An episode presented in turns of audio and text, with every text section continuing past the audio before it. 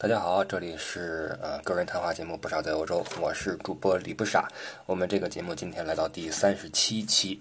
那今天说点什么呢？因为朋友圈有一个朋友留言问哈，说这个呃嫁给老外这个外嫁这事儿靠谱不靠谱啊？能不能说说这个涉外婚姻？呃，正好咱们之前说了一期这个赴美选美这个事儿，呃，咱们知道了一下老外男人的这个审美观啊，那不如借着这个。呃，趋势，我们来继续回答这位朋友的问题，就是，呃，涉外婚姻，也就是外嫁是否靠谱啊？但这个问题啊，看似简单，但实际上里面还蕴含了另外一个问题是什么呢？就是。当然，提问的是一位女士啊，但是咱们一说涉外婚姻，好像都是外嫁的哈，没有外娶的，发现没有？一般都是咱们这个呃本土的女性嫁给西方的男性，很少有说反过来的哈，咱们娶个洋老婆回来。但是有，呃，比例的话肯定是前者更多一些。这是为什么？咱们不如先来分析分析第一个问题，然后咱咱们再说这个外嫁是否靠谱啊？这个。为什么东方的女性较之为男性更容易与外国的或者说西方的异性产生婚姻关系？这个事儿，我觉得，嗯，你说简单也简单，但也没有那么简单。很多人就说这个，这这生理指标不一样呗。实际上，这生理特征是一个因素啊，因为人首先是个动物，你在群居的时候，你肯定要考虑一些生理因素。那么从这个生理上讲，咱们从这个。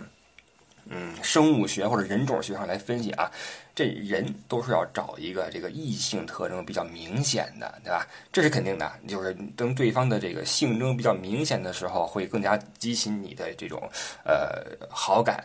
那么西方的男性较之于东方的男性，就更加具备有这种雄性特征。你比如说一一身的毛啊啊，这胸前呀什么脸上都是毛啊，然后这个高大呀。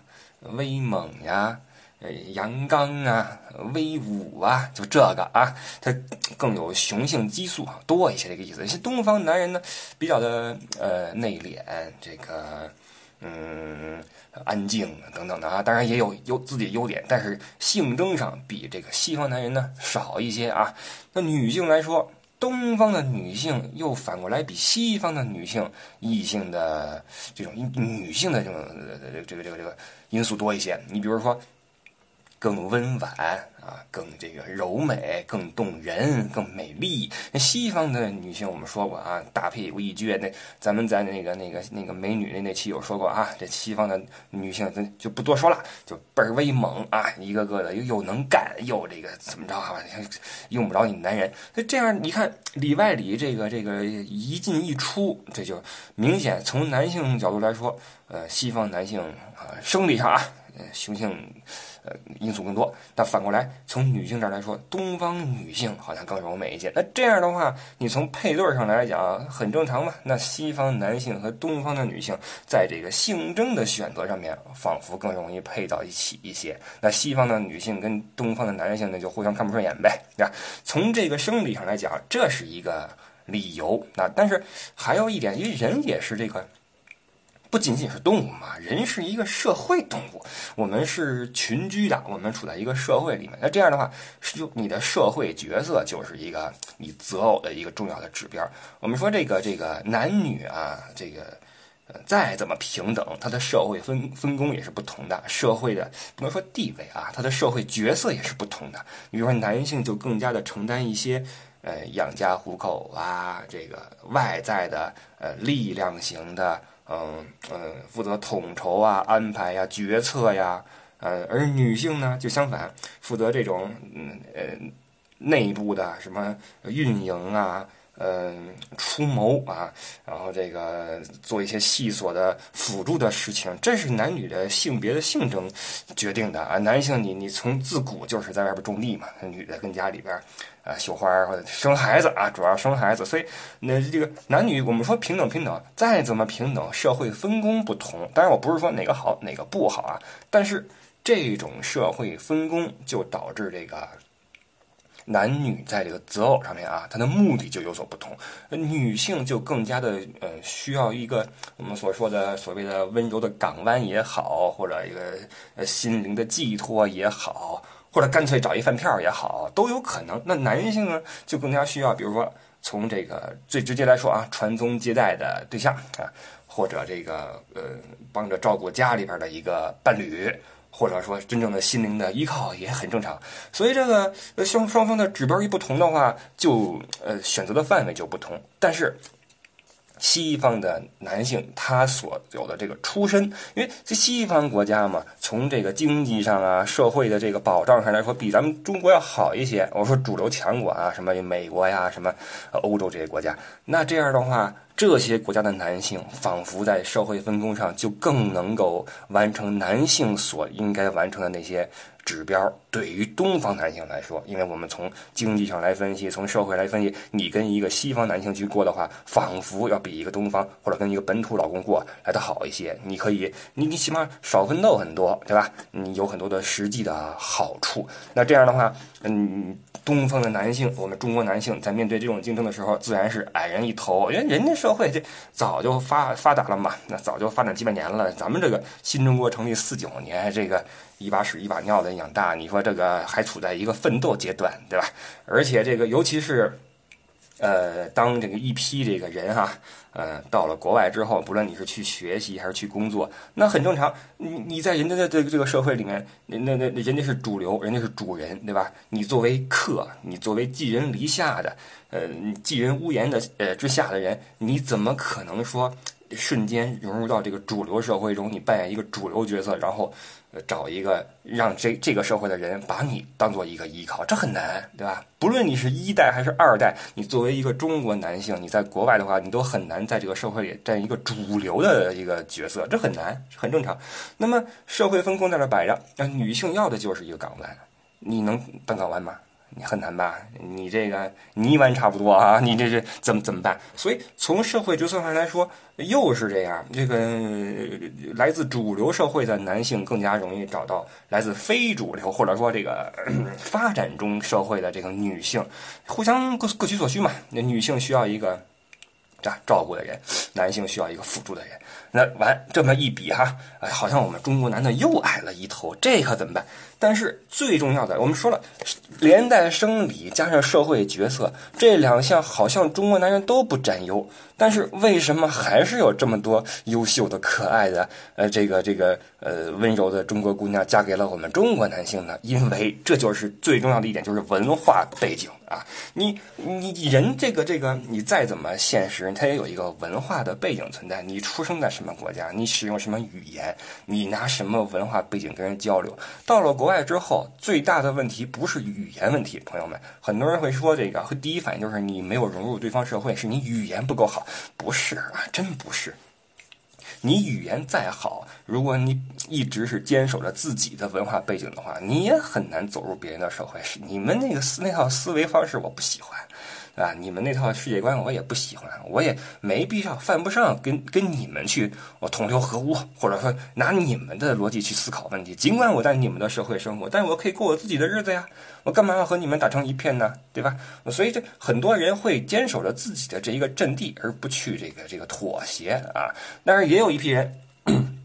什么人呢？他这个呃思想比较西化一些。其实西化不是不好啊，只是两种方式。西化是什么特点呢？想法简单，要直接，该笑笑，该哭哭，该不爽就不爽，我跟你直接说，我不需要像东方这样含蓄绕弯子，然后这个讲面子什么的，不需要，我就跟你简简单单的啊，直来直往。所以有一部分这个很西化的人呢，他把这个中国这一套这个。有的时候你觉得是有一种带着呃玄学的美感的这种世界观呀，这个逻逻辑模式啊，呃扔掉啊，我换成这种呃简单易行的啊，这个放之四海皆准的这个呃有西方的这种这一套，那我我很舒服，对吧？我就出去跟人 party，跟人家怎么怎么着处对象怎么着？哎，这就很容易跟外国人走到一起去，这太简单了啊，这太简单了。只要你你你你你，我们那期说了哈，只要你这个够健康、够直接。呃，够自信，很容易被外国男人看上。说了嘛，你这个女性的性征这么明显，又这么温柔，又充满着异域风情啊，那肯定能迷倒一片人。所以，所以这个就知道为什么有这么多的呃女性啊，选择了和这个西方主流社会的这个男性走到一起去，而反过来很难，因为男的这个你社会地位在这摆着呢，你你你不是人家的主流社会中的一员，对吧？或者说你不愿意成为这主流社会中的一员，你怎么和人在一起呢？就这方面举一个例子，就是比如说我们在中国哈，中国也分主流和这种这个呃非主流的这个社会嘛。你比如说大城市，因为中国这个贫富悬殊还是比较大的哈。你比如说你你从小出生在一个人人人趋之若鹜的大城市啊，我们说中国这个户籍制度是一个很要命的制度啊，呃现在还在实行。那比如说你有这个城市户口啊。这个，你你你就就优越嘛，你就有便利。那么，当你这个混得不够好的时候，你这个要钱没钱，要样没样，你就有一户口，会不会有人跟你说：“哎呀，算了，这个条件没那么高，咱找一个农村户口的吧？”哎，这是一个出路吧，朋友们，这话听说过吧？我实在不行，我城里找不着。到村里边学么一个吧，哎，这话你也听过吧？这种的社会现实也存在吧？这也是一个这个东方西方这个两个国家的这个这个异性啊结合的一个，呃，也是一个原因之一啊。但是这不是说都这样啊，不是说一切外嫁的姑娘都是这个农村嫁城市去，不是这意思啊。咱们肯定一切真爱的存在，但是这也是其中一种呃情况。有一些老外哈。跟这西方这个自己的国家吧，就混的也不是很好，是吧？这个也是人嫌狗带去，就这个可能没那么严重啊。只不过这个找点他们金发碧眼的大妞呢不容易啊，不容易的话，正好碰见几个来这块的，比如说嗯穷学生啊。或者这个需要想谋求更好发展的这个中国女性啊，比如说我嫁到国外去，我这个定居了，我绿卡了，我生活条件起来了，比我在国内强吧？哎，那既然你有这个需要，我也看上你了，我也找不着媳妇儿，那咱俩一块儿过吧，嗯，打工过日子，这也是一种可能性啊。咱们不这个把所有的可能性都说出来，并不是说特指什么人啊。这样的话，你就能明白这个，或者说大致能够看清楚有多少种可能是能够促使中国的女性和外国男性走到一起去，而而且同时有多少的不可能让这个中国男性和外国女性走到一起去啊？那么回到第一个问题，就是外嫁这么多人，靠谱不靠谱啊？咱就不说外娶了啊，娶的太少，外嫁这么多人，靠谱不靠谱？哎，当然是有的靠谱，有的不靠谱的呗。这个问题问的，但是呢，怎么着是靠谱的？哎，有一些这个。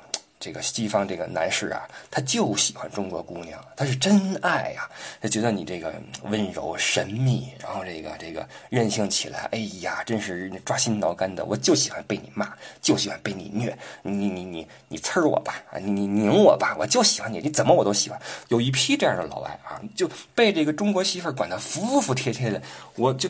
千万不要以为这个所有的外嫁的中国女都是弱势的啊！我见过很多这个外国的这个西方的这个老外啊，男的啊娶了中国媳妇儿之后，哇，你不用学我们的语言，我学中文啊，报个中文班开始那个一笔一画的学中国字儿，然后开始使筷子，然后这个吃中餐，跟家里边看中国的节目，开始融入中国文化，纯粹就变成半个中国人了，你知道吧？你想一个西方的男的拿中文。为了你去学中文，这是不是真爱？这当然是真爱了。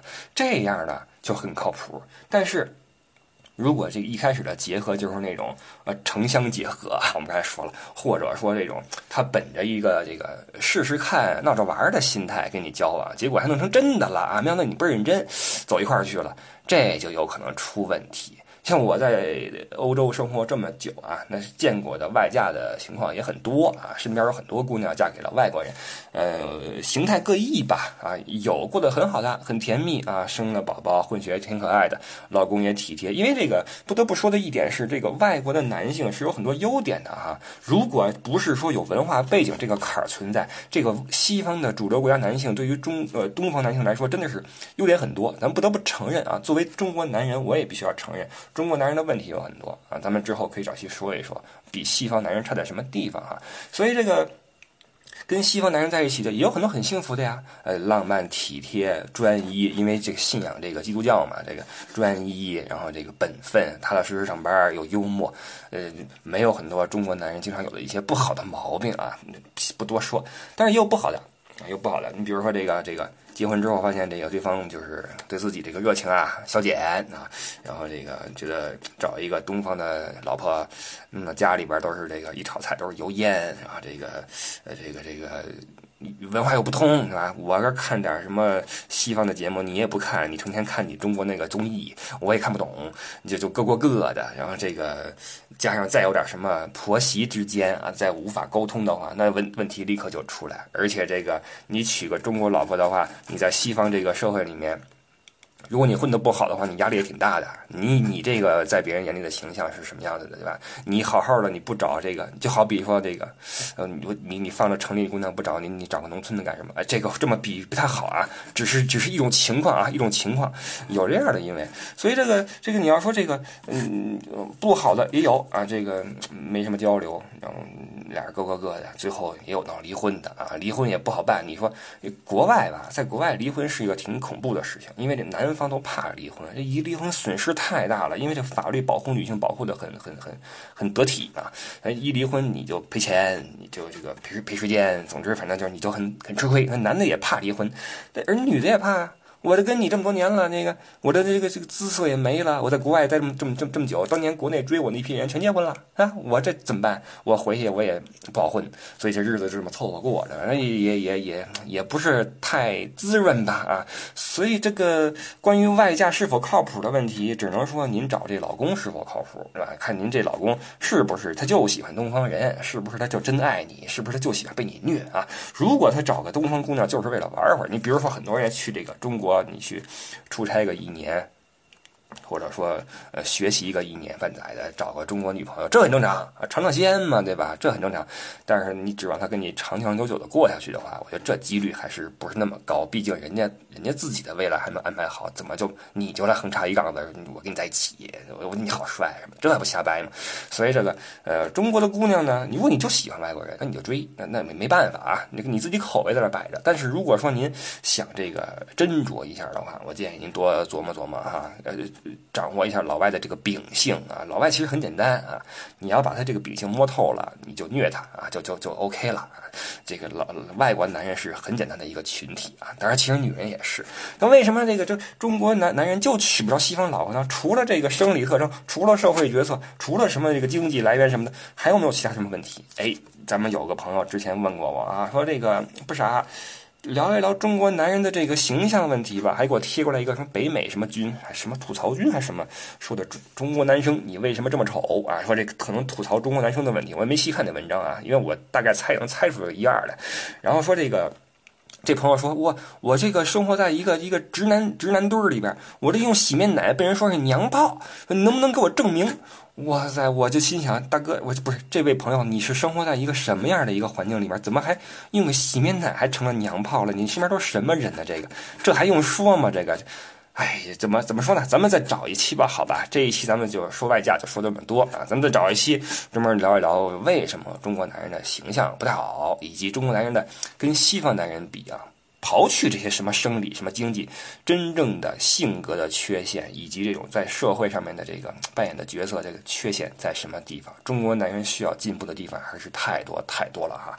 好吧，呃，这一期不傻在欧洲就先说这么多，比较简短啊，不好意思，呃，等到下一期我们可以继续聊。很多人给我留言说能不能聊聊希特勒啊，能不能聊聊这个哎法国的旅游景点？搞得我现在都这个这个不知道下期说什么好啊。这个有时候旅游觉得好久没说了，有的时候觉得。文化方面可以多聊聊，咱们一步一步来吧啊！来日方长，这个节目也不会很快就关掉啊！咱们这个找个时间可以继续在一起来聊天还是老一句啊，和我沟通的话、互动的话，可以登录新浪微博李不傻啊，这个上面写这个头像不傻在欧洲的就是我。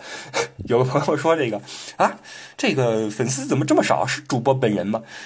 哎，不好意思啊，正是在下啊，正是在下，没办法，这个这个。